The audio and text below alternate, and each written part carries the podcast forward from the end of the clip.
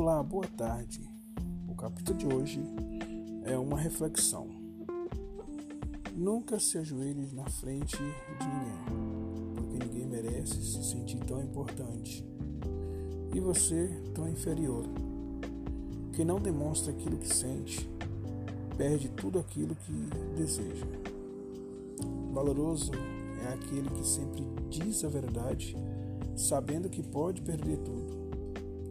A derrota faz parte da vida.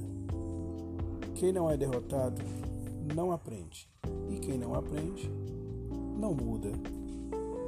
Não fique onde te procura somente quando precisam de você.